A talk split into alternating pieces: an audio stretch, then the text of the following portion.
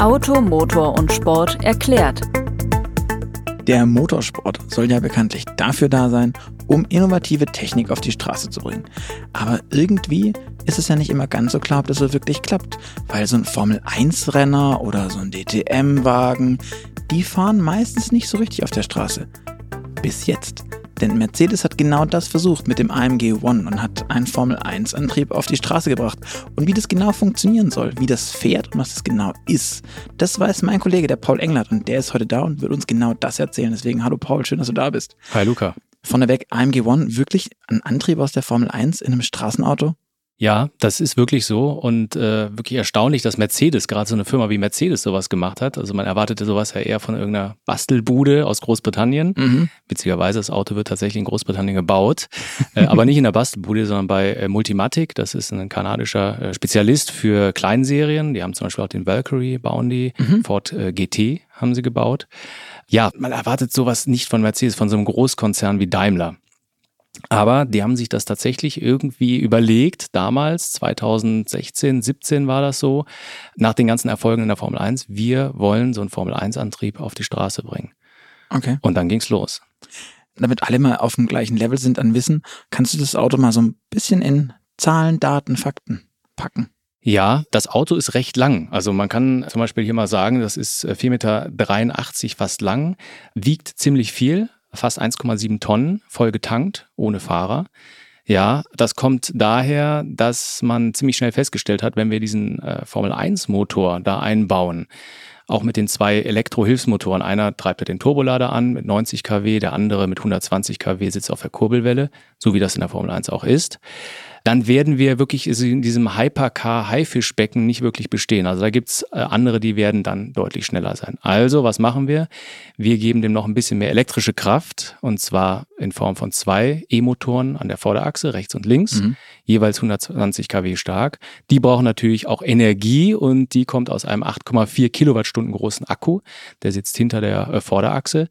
Das wiegt natürlich alles ziemlich viel und äh, ja, dadurch hat sich das summiert und wir haben mal geschaut, so ein Formel-1-Auto hat ein Mindestgewicht von 795 Kilo. Äh, das ist doppelt so viel. Ja, also mehr, mehr sogar, wenn man dann bei 1, also 1,7, 1,8 genau. ist. Also es ist heftig. Sonst Leistungsdaten, Drehmoment, PS, KW, ist ja bei so Mischantrieben auch immer ganz interessant. Genau, ich hatte ja gerade schon zu den E-Motoren gesagt, was die so leisten.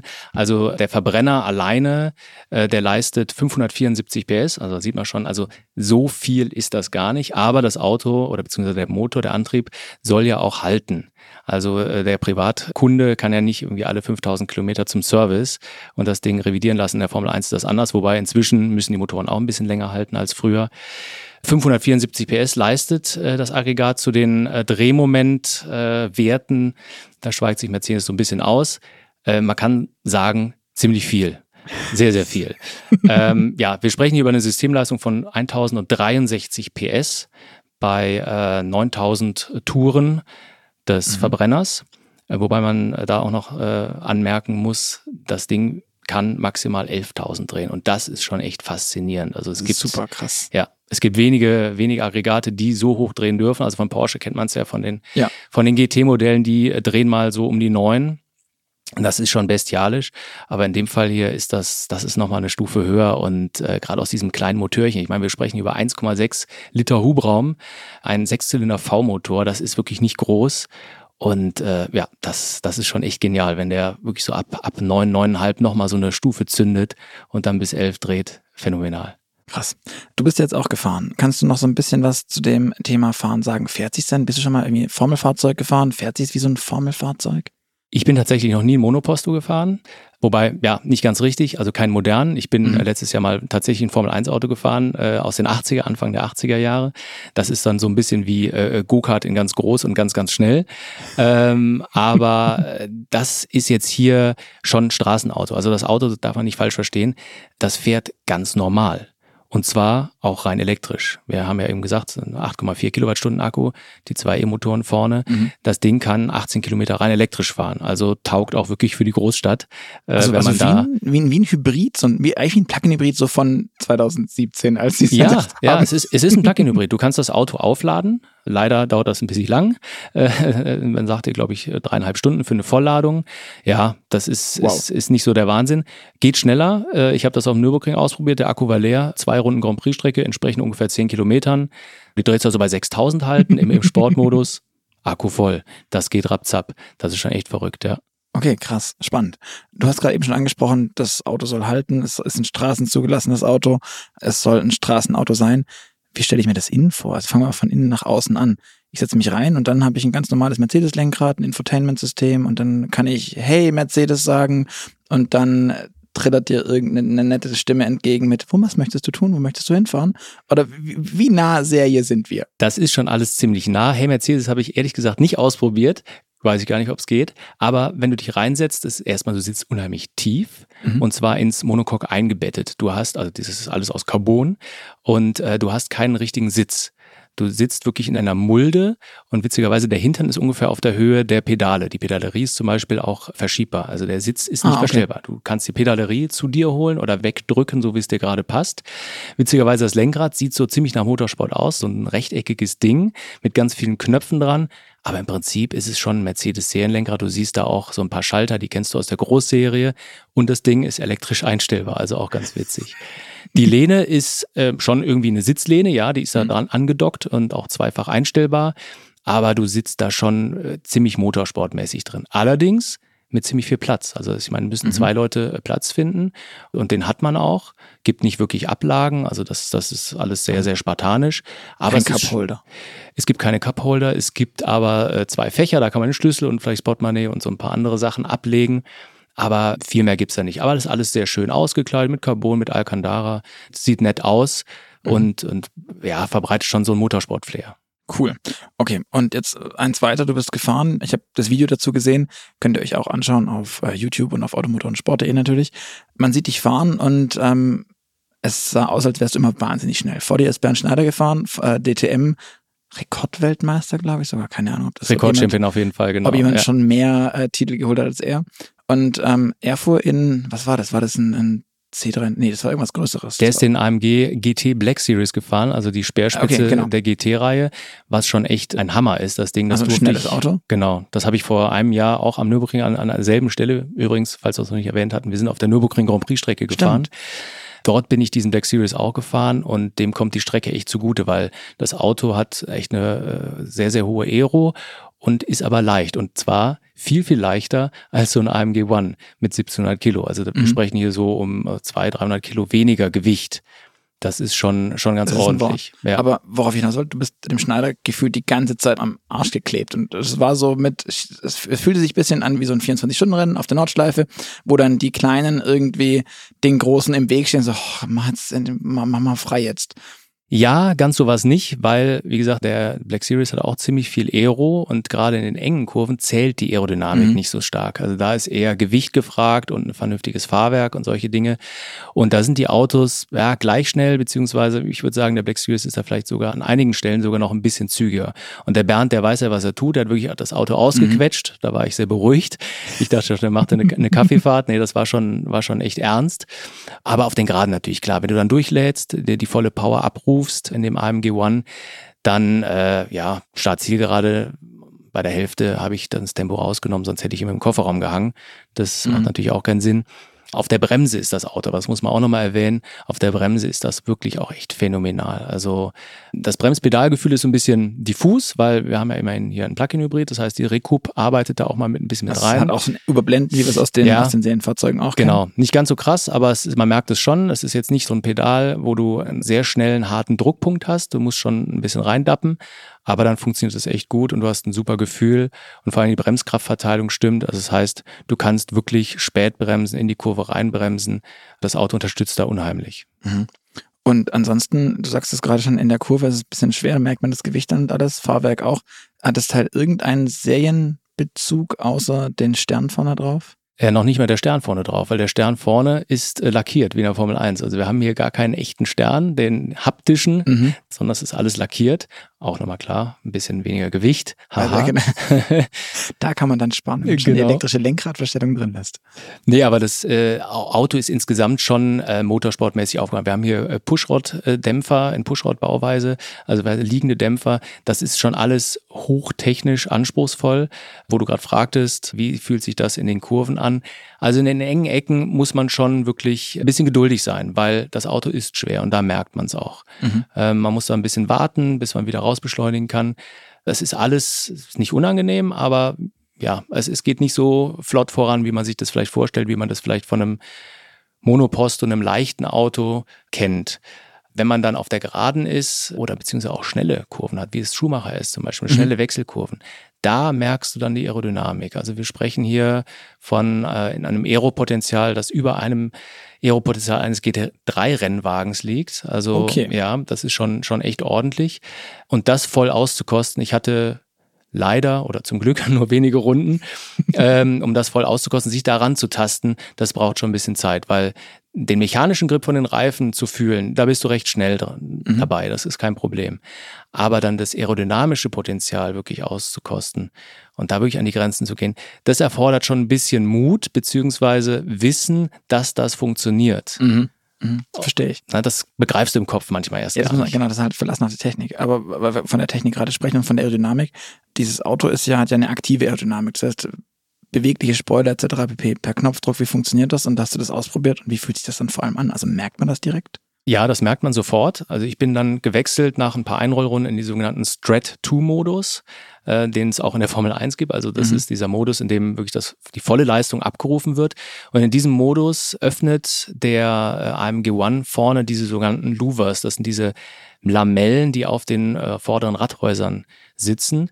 Das heißt, hier findet eine noch effizientere Rathausentlüftung statt und viel mehr Abtrieb an der Vorderachse. Mhm. Hinten fährt dann der Spoiler aus. Das heißt, ich habe eigentlich im normalen Zustand habe ich eine sehr schöne Karosserie eigentlich mit einem, einem fließenden Übergang nach hinten. Mhm. Und dann habe ich so einen Doppelspoiler, der hinten ausfährt, hydraulisch in diesem Straight-2-Modus.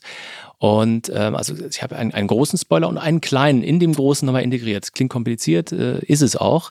Und diesen kleinen Spoiler, den kann ich auf der Geraden dann nochmal einfahren. Das ist das, äh, okay. die sogenannte DRS. Genau, und da gewinne ich auf der Geraden, so sagt man mir, ja, bis zu 10 kmh nochmal, je nachdem, wie lang die Gerade ist. Mhm. Und dieser Spoiler fährt aber sofort wieder aus, genauso wie diese Lamellen vorne, die sich einklappen im DRS-Modus, sobald irgendwie so ein bisschen G-Kräfte auf das Auto wirken, seitlich oder längs. Also ich, mhm, okay. wenn ich bremse oder plötzlich eine Kurve fahre, sofort klappen diese Spoiler wieder aus, um den optimalen Anpressdruck zu bringen. Mhm. Ja, und das, das merkst du schon. Das merkst du extrem. Ja. Das stelle das stell ich mir, also ich hatte noch nie die Gelegenheit, ich hätte auch ehrlich gesagt ein bisschen Angst und Respekt davor, mit so einem Auto unterwegs zu sein. Aber das stelle ich mir krass vor, wenn du auf einmal dann wieder den Druck auf der Vorderachse hast, den du gefühlt eben noch nicht hattest beim beginnenden Einlenken und sowas. Ist es so oder ist man da relativ schnell drin? Dass man dann weiß, das kommt und das Auto kippt in Anführungszeichen einen Ticken dann in die Aero rein und ähm, dann fährt es halt einen Ticken anders. Na, du hast äh, vor dem Einlenken hast du die Aero ja schon wieder. Mhm. Also das, ja, gut, ist, äh, das ist eigentlich kein Problem. Aber wenn du es ausprobierst, dieselbe, dieselben Manöver in einem normalen Modus, im Sport-Race-Modus, äh, wo eben diese Louvers eingeklappt mhm. sind, der Flügel auch, ähm, dann merkst du da schon einen Unterschied, dass äh, das Auto wirklich mehr über die Vorderachse schiebt. Und ähm, ja, wenn man es jetzt mal richtig auf die Spitze treiben würde, dass das Heck dann auch ein bisschen leichter wird. Ja. Mhm. Okay. Du hast jetzt schon ein bisschen darüber gesprochen, wie es sich anfühlt, das zu fahren. Was mich noch interessieren würde, es ist ja ein Hybrid, ein Plug-in-Hybrid. Äh, das ganze Thema Rekuperation, Segeln wird er nicht können. Segeln kann er nicht, genau. Ähm, also effizient fahren muss der Sportwagen dann in dem Sinn auch nicht. Nee, das ist nicht gefallen. Wir, wir sprechen, glaube ich, hier über einen Normverbrauch, ich glaube 8,7 Liter, irgendwie sowas äh, laut WLTP. Braucht man ja für ein Serienauto. Äh, genau, ja. Wird mit dem Auto eher selten zu realisieren sein. Ich glaube, die Leute, die das Auto besitzen, die damit öfter fahren, die wollen was anderes als effizient fahren. Aber rekuperieren kann man, genau. Ja, normalerweise kann man es bei einem Voll-BEV, bei einem vollelektrischen Auto, kannst du das ja über die Schaltwippen machen. Hier schalte ich tatsächlich über die Schaltwippen, habe aber so einen kleinen Drehregler am Lenkrad und kann da die Rekuperation vierstufig verstellen. Also ich kann sie auch komplett mhm. ausstellen, ja. aber das Auto segelt dann nicht. Genau. Ja, okay, dann hast du die Schleppmomente und alles halt noch. Genau. Okay. Le leichte Schleppmomente, das ist schon, das ist schon ordentlich, aber ähm, komplettes Segeln geht nicht. Auch allein wegen des Getriebes glaube ich nicht. Wir haben hier kein Doppelkupplungsgetriebe, das hätte nicht reingepasst. Äh, ins, ins, lange Heck, obwohl es so lange ist, genau. Das Doppelkupplungsgetriebe hat zu groß gebaut. Ein rein sequenzielles Getriebe wäre, ein Renngetriebe wäre, glaube ich, an der Stelle auch nicht das Richtige gewesen, weil es hätte einfach zu oft zur Revision gemusst. Mhm. Also hat man hier ein automatisiertes Schaltgetriebe gewählt von X-Track. Das wurde mit AMG zusammengebaut und entwickelt. Ja, und ähm, das funktioniert hervorragend. Kleiner Kritikpunkt ist, dass das Getriebe oder beziehungsweise die Schaltvorgänge so eine kleine Pause immer bedeuten. Mhm. Das heißt, ich habe so eine kleine Unterbrechung. Also aus der Vergangenheit kenne ich es von einigen Autos, die dann wirklich in dieser Schaltpause auch so ein bisschen Unruhe ins Auto gebracht haben, also ein Lastwechsel. Das ist hier nicht der Fall. Aber wenn ich aus okay. der Kurve raus beschleunige und äh, habe vielleicht einen niedrigen Gang eingelegt, dann muss ich ja hochschalten und das bringt so ein bisschen Verzögerung beim Rausbeschleunigen. Und da könnte man jetzt sagen, okay, das Ding hat so viel Drehmoment, man kann ja recht, einen recht hohen Gang dann fahren. Ja. Nee, du musst das Ding schon drehen. Also es muss Echt? wirklich, okay. ja, du brauchst die Power. Du brauchst wirklich die Power des Benziners, möglichst bis 11.000, allein wegen des Sounds. Verstehe. Das kann ich mir tatsächlich sehr, sehr, sehr gut vorstellen.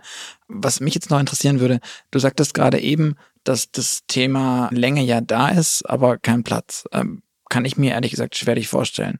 Bis du mir im Vorgespräch vorhin verraten hast, kein Platz, weil das ganze ja straßentauglich gemacht werden musste. Was ist da in dem Heck jetzt versteckt? In dem Heck ganz hinten versteckt ist ein Riesenpaket aus Katalysatoren. Ich schätze mal, ich habe es mir angeguckt, so 60 Zentimeter lang, vielleicht auch noch ein bisschen länger, ein, ein Riesenpaket aus vier Metallcuts, zwei Keramikcuts und noch zwei OPFs. Ja, deswegen hat es auch ein bisschen lang gedauert mit der Entwicklung. Man muss dieses Aggregat halt einfach emissionstauglich machen. Also man braucht ja irgendwie den Segen der Zulassungsbehörden. Mhm. Das hat alles ein bisschen gedauert, weil das Teil erfüllt die Euro 6D Abgasnorm. Das muss man sich mal vorstellen. Das ist ein Formel 1 Motor. Manche werden sagen, ja, das ist der 216er Motor, aber es ist das Reglement von heute. Es ist wirklich entspricht dem, was heute auch noch da verbaut wird und gefahren wird. Und das ist schon echt ganz besonders. Und witzig, wenn man das Auto startet, passiert auch erstmal nichts, weil eben diese vier Metallcuts vorgeheizt werden müssen auf, ich glaube, es knapp 500 Grad sind mit 16 kW Leistung. Das heißt, die werden, ja, die werden in einer halben Minute, ein bisschen mehr als eine halbe Minute, werden die vorgeheizt, sodass dann, wenn der Verbrenner anspringt, die Emissionen sofort vernünftig gefiltert werden können, sodass das Ding halt zulassungsfähig ist. Also der glüht quasi wie ein alter Diesel vor. Der glüht vor, genau. Ich kann dann schon mal elektrisch vor äh, losfahren, ah, okay. das kann ich machen. Ich kann auch ein bisschen am, am Multimedia-System rumspielen. Ich habe hier Navi, Radio, alles mögliche habe ich da drin, also wie mhm. ich das aus einem normalen Mercedes auch kenne. Aber ich muss halt warten, bis der Verbrenner angeht. Aber wenn er dann angeht, gewaltig. Das ist, wo wir vorhin sprachen über den Innenraum, also komfortabel ist das nicht und das soll es eigentlich auch gar nicht, weil das mhm. ist einfach geil. Es ist einfach mega laut da drin. Und wenn du erstmal losgefahren bist, kannst du dich eigentlich auch nicht mehr unterhalten. Mhm. Dafür gibt es übrigens, habe ich nicht ausprobiert, aber gibt es so ein Kopfhörer-Funksystem, also dass man sich dann noch mit dem Beifahrer verständigen kann, damit es da keinen Stress gibt. Genau. Bisschen wie auf Motorrad mit so Sozius-Kommunikation. Super spannend. Jetzt noch vielleicht die mit zwei spannendsten Fragen, bevor es in das Fazit dann rübergeht. Hast du eine Zahl zum Thema Preisen? Was kostet sowas? Kann ich dir genau sagen. 2.707.250 Euro inklusive Mehrwertsteuer. Ich wollte gerade sagen, plus Mehrwertsteuer. Nee, das ist schon inklusive. Und die gute Nachricht, es gibt noch einen. Das wäre nämlich die nächste ja. Frage gewesen. Wie oft äh, wird Mercedes 2,7 und ein bisschen was Millionen aufrufen können? Genau 274 Mal. Das Auto wird 275 Mal gebaut. Das heißt, wer rechnen mhm. kann, da gibt's noch einen und der wird versteigert für den guten Zweck. Ah. Ich weiß ehrlich gesagt nicht wann und wo, aber schon sehr bald. Genauso bald wie jetzt die ersten Exemplare ausgeliefert werden. Also jetzt in diesen Wochen müsste der erste AMG One zum Kunden rollen, mhm. übrigens in Deutschland. Mhm. Äh, das Los hat so entschieden, weil natürlich jeder der Erste sein möchte. Ja. Und äh, ich habe mir sagen lassen, so circa 60, ein bisschen mehr als 60 Autos gehen tatsächlich nach Deutschland. Ah, okay. Dann werden wir die ja hier in rauen Mengen auf genau. Straßen äh, sehen. Zum Abschluss würde mich interessieren, deine Top 3 und Flop 3 zu dem Auto. Gibt es da was? Top 3 ist auf jeden Fall auf 1 die Technik. Mhm. Dass man es wirklich geschafft hat, so ein Formel-1-Aggregat, ob man das jetzt gut findet oder nicht, in so ein Straßenauto zu kriegen und dann wirklich auch zulassungskonform hinzubekommen, das finde ich ist schon ein Wahnsinnsschritt. Dass das Ganze dann auch noch auf Platz zwei bei mir so perfekt funktioniert, dass es wirklich alltagstauglich ist, dass du damit theoretisch auch einkaufen gehen könntest. Du hast halt keinen Kofferraum, aber okay. Am Beifahrersitz. Ähm, genau, kannst du da die Sachen unterbringen. Das ist, ist wirklich phänomenal. Und auf Platz drei ja, äh, das Fahrerlebnis an sich, das ist schon genial. Also einfach diese 11.000 Touren, dieser Krach, der das Ding im Innenraum macht, von außen übrigens recht leise. Also wenn das Ding losfährt mit aktivem Verbrenner, es klingt so ein bisschen nach Formel 1 wirklich. Dieser helle, hochfrequente Ton, mhm. Eher ein bisschen so gedämmt. Das äh, kennt man ja so ein bisschen aus dem Fernsehen auch von der Rennstrecke. Das klingt schon ähnlich. Mhm. Flop 3. Ja, schade, dass es wirklich halt ein automatisiertes Schaltgetriebe ist. Ich finde, das bringt so ein bisschen Unruhe ins Auto. Was hättest du macht das ein bisschen unrund. Ein Doppelkupplungsgetriebe okay. wäre natürlich an der Stelle ein sequenzielles wäre noch geiler gewesen, weil eben äh, noch mehr Bezug zum Rennsport. Aber klar, irgendwo muss man Kompromisse eingehen. Das funktioniert halt doch nicht. Flop 2, Gewicht ja, okay, ähm, man musste halt das Auto elektrifizieren in einem gewissen Maße, um wirklich Leistung zu bringen, um nicht wirklich völlig abzustinken gegen andere Hypercars, die nun mal leichter sind und äh, ähnlich viel Leistung haben. Ja, ist halt so, aber ja, finde ich eigentlich gar nicht so dramatisch. Und ein Flop 3 fällt mir spontan gar nicht ein. Also ich finde das Auto so eigentlich ziemlich cool, wie sie es gemacht haben. Alles klar.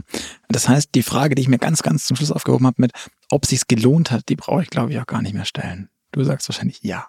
Auf jeden Fall. Und ich finde es auch cool, dass wirklich jemand sowas gemacht hat. Ich habe es eingangs gesagt, man erwartet eher sowas von einer Bastelbude und äh, dass so ein Großkonzern wie Daimler mit diesen festgefahrenen Strukturen das macht, finde ich wirklich klasse. Okay, es war AMG, muss man dazu sagen, vielleicht ein bisschen agiler, was viele Prozesse betrifft, aber ja, es hat sich auf jeden Fall gelohnt, auch wenn wahrscheinlich AMG nicht so viel Geld daran verdienen wird, weil die Entwicklung hat bestimmt richtig viel gekostet. Mhm. Das glaube ich auch. Ich hoffe, euch da draußen hat es gefallen. Ich fand es super, super spannend. Vielen Dank, Paul, für all die Insights und Infos rund um den AMG One. Wenn ihr noch Fragen habt, speziell an den Paul zu dem Auto, dann schreibt ihr uns gerne an podcast-ams.motorpresse.de. Ich leite es direkt weiter und dann kriegt ihr auch garantiert eine Antwort. Ansonsten sage ich vielen Dank fürs Zuhören. In zwei Wochen kommen wir wieder mit Automotor und Sport erklärt. Ich hoffe, ihr seid auch wieder dabei. Du vielleicht auch mal wieder, Paul. Ich hoffe es. Und dann bis zum nächsten Mal. Tschüss. Ciao.